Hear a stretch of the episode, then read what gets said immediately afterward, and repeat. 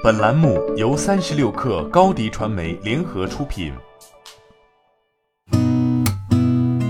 八点一刻，听互联网圈的新鲜事儿。今天是二零二零年十二月三十号，星期三。你好，我是金盛。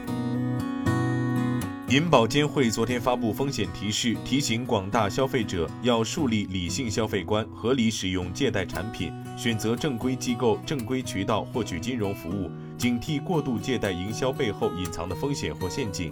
风险提示包括：一是信息披露不当，存在销售误导风险；二是过度包装营销，陷入盲目无节制消费陷阱。银保监会称，要认真看清借贷产品内容，某些营销过度宣扬的借贷消费、超前享受、借贷追星行为不值得提倡，不值得效仿。三十六氪从多个信源处了解到，目前滴滴青桔单车正在寻求一笔五亿美金的融资。目前滴滴接洽过的投资机构至少有三家。共享单车和电单车确实都是比较烧钱的业务，而且无论是滴滴还是美团或者哈罗，至今都还无法盈利。所以滴滴试图为青桔单车在资本上不断加码，可能一来业务发展需要资金，同时如果能持续拿到钱，那么对于确定青桔在行业内的地位，其意义不言而喻。截至昨晚，滴滴还未给予回应。在线大班课赛道打得火热，一对一赛道的战争却正在落下帷幕。今年以来，疫情推动下，在线教育爆发，其中在线大班课模式备受资本青睐，千亿资金持续涌入。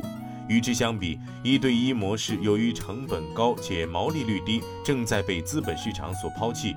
公开资料显示，今年以来，一对一赛道中仅有掌门教育完成了四亿美元 F 轮上市前融资。除却资本抛弃，更有机构出现了暴雷倒闭的情况。近日有消息称，一对一在线教育平台学霸君资金链断裂，申请破产。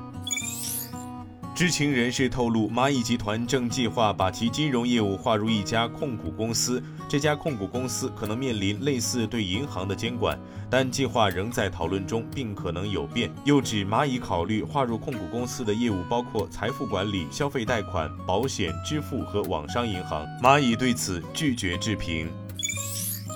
此前，据杭州人社局的公布信息，淘宝天猫总裁蒋凡被认定为杭州高层次人才，引起网络热议。公示发布后，有网友称其投诉蒋凡不符合通知中申请人应模范遵守法律法规、道德标准、公序良俗的要求。昨天，杭州市劳动保障局工作人员称，幺二三四五已将收到的投诉反馈给我们，公示当天相关部门就对结果进行讨论。原本是公示期三天后通过，但目前这项工作是终止的，具体结果要等各个单位都研究过。拼多多表示，南方航空正式在拼多多上线机票官方直销业务。拼多多用户通过充值中心中的飞机票入口预订南航机票后，可享受与南航官网购票一致的服务保障。继拼多多上线机票业务以来，南方航空是率先与拼多多开展机票官方直销模式的航空公司。据国际金融报消息，嗨维修已正式成为苹果中国区首家独立维修服务商，这是苹果在中国市场中的新尝试。对于消费者来讲，通过苹果认证的服务品牌足不出户修 iPhone 也将成为新体验。此次合作以后，嗨维修在继续支持第三方配件维修的同时，也会提供苹果官方原厂配件。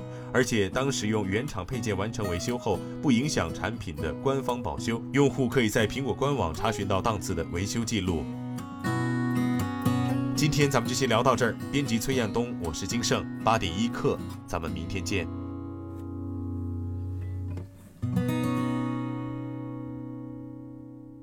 欢迎加入三十六氪官方社群，添加微信 baby 三十六氪 b a b y 三六 k r，获取独家商业资讯，听大咖讲风口，聊创业，和上万客友一起交流学习。